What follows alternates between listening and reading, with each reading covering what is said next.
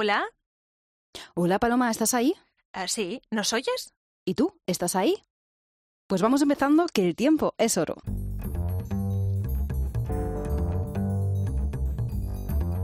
Invitadas indiscretas con Carmen Ibáñez y Paloma Pauletti.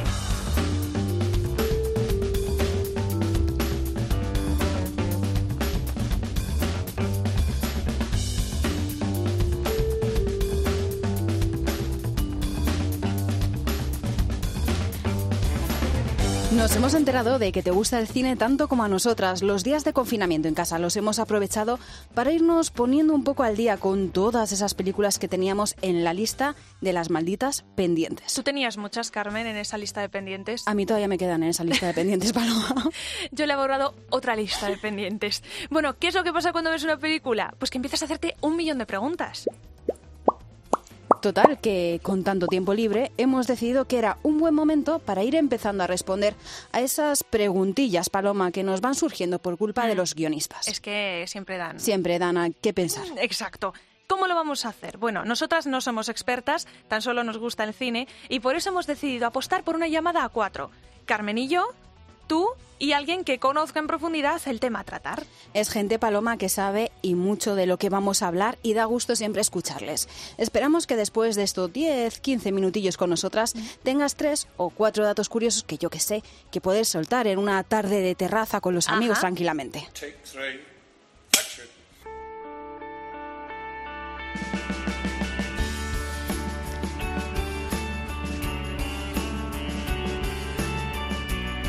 Mí, Carmen, la verdad es que no deja de sorprenderme ahora que estamos en septiembre, que durante el confinamiento ha habido muchos que se han convertido, por ejemplo, en cocinillas. Sí, ¿verdad? De repente no habían cogido una sartén en su vida y ahora te hacen un... Se agotó la levadura. Efectivamente. Todo el mundo haciendo pan Todo con el el mundo haciendo pan, todo el mundo haciendo el- los platos que no sé qué blog, en fin. Otros han hecho expertos en tocar un instrumento y ahora tocan el ukelele.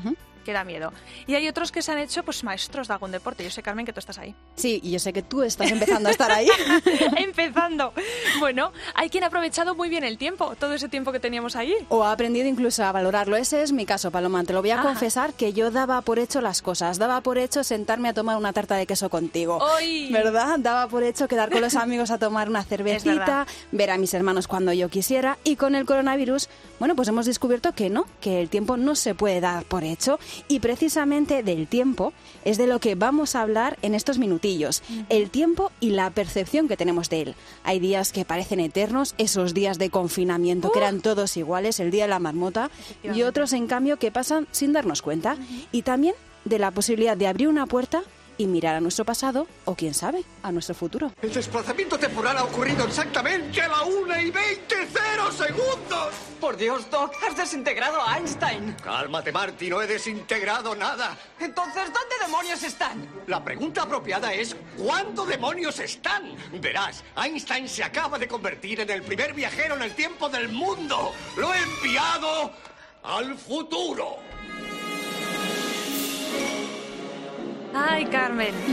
Y es que tú te imaginas que pudiéramos volver, por ejemplo, al momento exacto en el que ese virus Entraba en el empezó- cuerpo. Exacto. Pasó del animal, ¿no? Del murciélago que se dice, o del animal que fuera, al cuerpo del ser humano. Y pudiéramos saber cuál era la clave para que no sucediera. Sí, aislar a esa persona y Exacto. ayudarla a que se pusiera bien, Exacto. pero que no siguiera expandiéndose. Efectivamente. ¿Tú te imaginas que pudiéramos volver a ese momento? ¿Cómo nos cambiaría el día a día? Es un argumento súper recurrente en el cine. Fíjate, ahora con la película esta de Tenet, de Christopher Nolan, está más de moda que nunca. Nolan jugando con ese tiempo. Sí. Película de la que también hay que decir que no vamos a decir mucho porque tampoco está bien hacer spoilers. No está vaya a ser que alguien no la haya visto todavía y nos crucifique. Y vamos a dejar los spoilers a un lado. Pero sí Eso que es es. cierto que, como decíamos, es un tema muy recurrente en el cine. Volver a nuestro pasado, tratar de cambiarlo y luego tener que lidiar con todas esas consecuencias inesperadas que surgen. Claro, porque si las cosas no ocurren como tenían que haber ocurrido, el futuro no es como tú tenías en mente. Y antes que nada, vamos a empezar por el principio. Vamos a definir los términos. ¿Qué es el tiempo, Carmen? Y por eso vamos a llamar a Sara Lumbreras. Ella es profesora e investigadora de Comillas y Caí y Paloma, tú y yo sabemos que ella del tiempo lo sabe todo.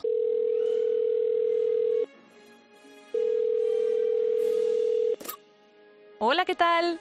Hola chicas, encantada de estar aquí. Hola Sara. Sara, Nos pasamos el día hablando de que si el tiempo no nos cunde, de que si no nos enteramos de las vacaciones que se pasan volando. Pero hay semanas, lo decía Carmen antes, como las de los confinamientos, que parece que no acaban nunca.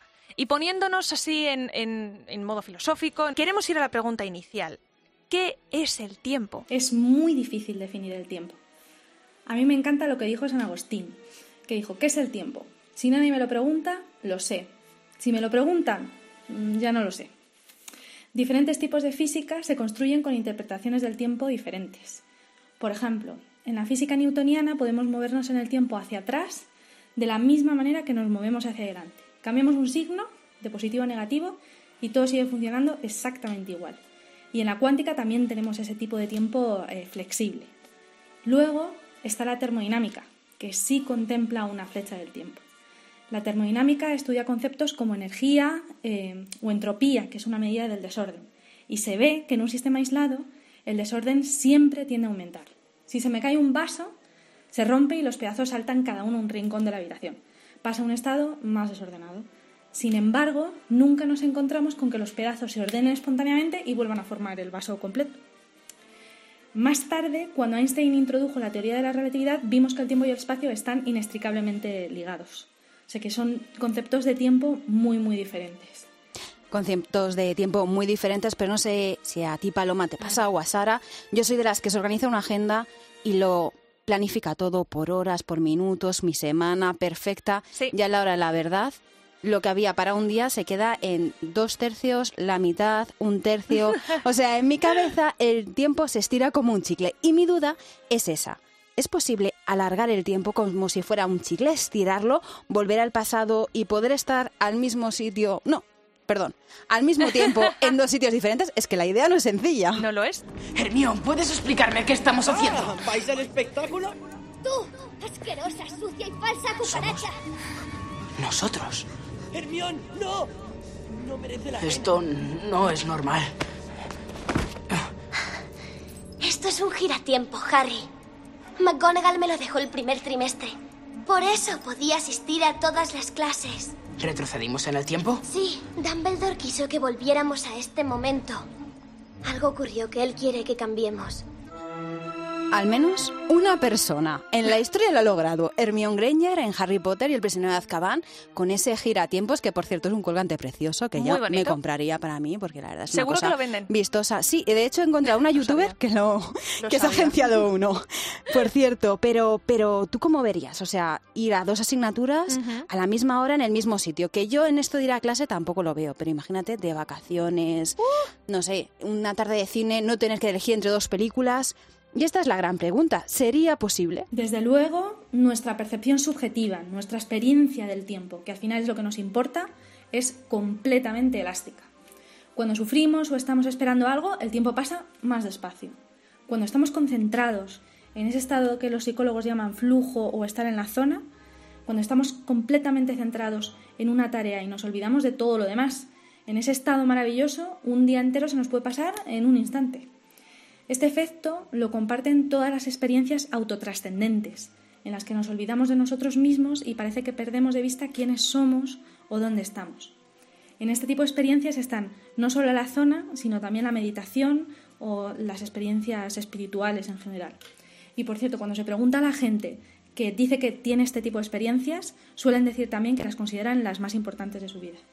Y volviendo a Hermión, mediante entrenamiento, por ejemplo con meditación, pues ella sería capaz de estudiar mucho más en el mismo tiempo y también podría eh, recurrir a alguno de los fármacos que incrementan la concentración para conseguir lo mismo. E incluso eh, la gente dice que tiene esa sensación cuando toma ese, ese, tipo de fármacos que de alguna manera el tiempo de las cosas que suceden a su alrededor parece que funciona más lento porque ellos se pueden mover más rápido.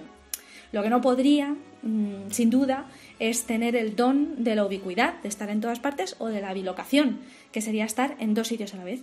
Que se dice, por cierto, que algunos santos o Buda tenían una conciencia tan profunda, tan desarrollada, que era capaz de sobrepasar las limitaciones del espacio y del tiempo y estar precisamente así en dos lugares a la vez. En dos lugares a la vez, Carmen. Ahora que muchos vuelven al cole, tú imagínate el partido que le pueden sacar a eso. Para los exámenes, ¿verdad? Que siempre decías, no, me lo preparo con tiempo y la noche anterior no había horas en el día para acabar con el estudio. O en vacaciones, tú, tu pareja, uno de norte, otro de sur. ¿Para qué elegir si se puede ir a los dos sitios al mismo tiempo? Exacto, tal cual. ¿Cuántas discusiones vamos a ahorrar? Aunque, Carmen, también sería apasionante poder mantener una conversación con nuestro yo del pasado, porque seguro que le daríamos unos cuantos consejos de cara a la que se le va a venir Un poquito. encima, unos pocos. Eso es lo que pasa en la película Frequency. El personaje que interpreta Jim Caviezel viaja al pasado para hablar con su padre, Dennis Quaid, que falleció cuando él era un niño, para advertirle precisamente sobre cómo va a morir y cómo puede evitarlo. Pero si ya estás muerto. ¿De qué estás hablando? Del incendio de Buxton. ¿Ah, sí? ¿Y eso, eso cuándo pasó? ¿Hace En oc- 30 años? el 12 de octubre de 1969. Mañana. ¿Me estás diciendo que voy a, que voy a mirar? No moriré en ningún incendio, ni mañana ni ningún otro día. Escucha, lo de mañana aún no ha pasado. Exacto, aún no ha pasado. Y No, pasar, tienes que no va a escucharme. Fue en un almacén abandonado. Patch le dijo a papá que no Fue culpa tuya que seguiste tu instinto. Pero que lo advierto. por el otro lado. Escúchame, por el otro lado. Te habrías salvado. Y al final, Paloma, Sara, es aquí cuando surgen todas nuestras dudas. ¿Sería posible abrir una línea de comunicación con nuestro yo del pasado? No es que la tecnología esté lejos, sino que no estamos ni siquiera seguros de que si la física lo permite. Normalmente hablamos de que la relatividad permite curvas cerradas en el espacio-tiempo, que sería exactamente esto, volver al pasado. Pero cómo diseñarlas no está nada claro. La apuesta más segura mm, pues sería abrir un agujero de gusano, una especie de conexión entre dos puntos a través de la fibra del universo y después coger uno de los lados del agujero y o bien acelerarlo acerca de la velocidad de la luz y luego volver a frenarlo o bien acercarlo a algún objeto masivo y luego devolverlo a su posición. Esas dos maneras nos servirían eh, para cambiar la percepción del tiempo en los dos agujeros, pero seguirían unidos, aunque fuera a momentos distintos. Entonces podríamos entrar por un lado del agujero y salir en la otra boca del agujero que podría estar, pues, por ejemplo, 20 años atrás. Y después podríamos volver a regresar por el mismo punto. Pero mucho cuidado si nos estás escuchando y te ha parecido que esto es una gran idea, porque al final, no sé si estás de acuerdo con esto, Paloma, lo que dice ese refrán oriental de los efectos del aleteo de una mariposa que se pueden llegar a sentir al otro lado del mundo. ¿Por qué no vuelves al pasado y me salvas? ¿Cómo consigues hacerlo? No me creería si se lo dijera. No puedes cambiar a las personas sin destruir lo que eran antes. Cada vez que intento volver atrás en el tiempo para ayudar a alguien, todo me sale mal. Dios mío, ¿qué hemos hecho? No puedes jugar a ser Dios. El nombre del efecto mariposa viene de un proverbio chino que dice, el leve aleteo de las alas de una mariposa se puede sentir al otro lado del mundo. Es un concepto de teoría del caos que usamos para explicar que en dos sistemas dinámicos, dos sistemas que van cambiando con el tiempo, es posible tener situaciones que inicialmente sean tan parecidas que sean indistinguibles, pero que luego evolucionen de manera completamente distinta. Y, y para mí el efecto mariposa es una cura de humildad. Quiere decir que aunque conociéramos no solo todos los detalles del universo en un instante, sino que también dominásemos todas las leyes de la física, vamos, aunque lo supiéramos todo, aún así no seríamos capaces de predecir el futuro. Pero bueno, si nos comprometiéramos a no cambiar nada de nuestro pasado, Carmen, ¿no te encantaría asomarte para poder verlo y para revivir ciertos momentos? Pues fíjate que a mí el futuro me da mucho respeto, Paloma. O sea, el A pasado mí- sí te gustaría a el lo pasado mejor no me importa. El pasado, bueno, yo abro una puerta, rollo serie Ministerio del Tiempo, y, doy un salto, ¿no? A mi época en el cole. Y le diría a mi, a mi yo del pasado, chica, deja de agobiarte con el bachillerato, con la selectividad, que cuando llegues a la universidad vas a flipar con lo que tienes que Disfruta, estudiar. disfruta de Disfruta esto. que esto no es nada. Pero, en, no sé, el futuro como que prefiero no saber, prefiero que me sorprenda. En física relativista es muy fácil viajar en el tiempo. Basta con movernos cerca de la velocidad de la luz o con acercarnos a un objeto masivo como por ejemplo un agujero negro. Cuando regresásemos a nuestro punto de partida nos encontraríamos que aunque para nosotros el tiempo transcurrido hubiese sido muy corto, por ejemplo unos días, desde la perspectiva de los que dejamos atrás podrían haber sido años o incluso siglos. La paradoja de los gemelos, propuesta por Einstein, trata exactamente de esto. Tendríamos dos gemelos, uno de los cuales viaja en una nave espacial y mientras tanto el otro gemelo le espera en la Tierra. A su regreso, el gemelo viajero se encuentra con que el hermano es mucho más viejo que él.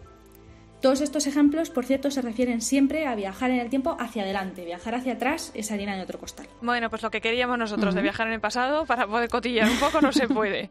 Pero bueno, quién sabe. A lo mejor algún día, que la ciencia va muy rápido.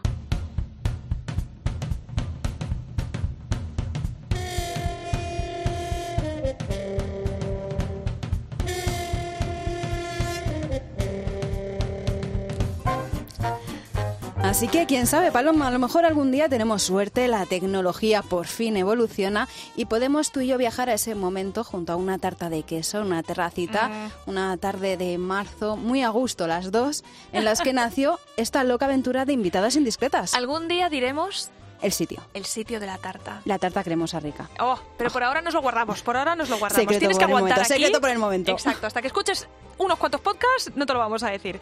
Bueno, una aventura, como ha dicho Carmen, en la que nos comprometemos a llamarte todas las semanas para contarte curiosidades sobre cine.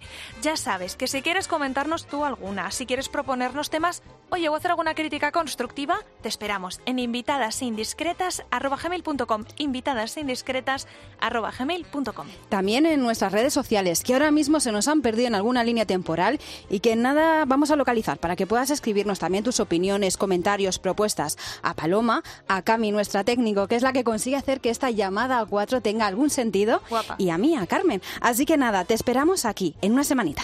No te olvides, por favor, de cogernos el teléfono Y mientras tanto, por favor, sigue disfrutando del buen cine y de todas esas incógnitas que los malditos guionistas se empeñan en estrujarnos la cabeza. Pero nos caen bien, ¿eh? Sí, nos caen bien, les tenemos algo de cariño. Buenos días Buenas tardes. y buenas noches.